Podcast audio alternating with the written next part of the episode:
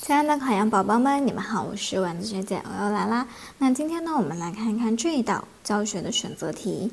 下列选项当中呢，属于结构良好的任务是什么呢？A 选项写命题作文，B 选项为班级设计网页，C 选项诊断电脑故障，D 选项完成考试的单选题。那我们在做这道题的时候，是不是应该理解题干所说的结构良好任务这个名词是什么意思啊？什么叫结构良好？什么叫结构不良问题？结构良好意思是说它有明确的结构，并且呢，它有明确的解决的方法，或者说解决的途径，有明确的条件。那我们看一下 A 选项写命题作文，它是不是一个？结构不良问题啊，因为我们作文五花八门，对吧？不同的人写出来有不同的结果。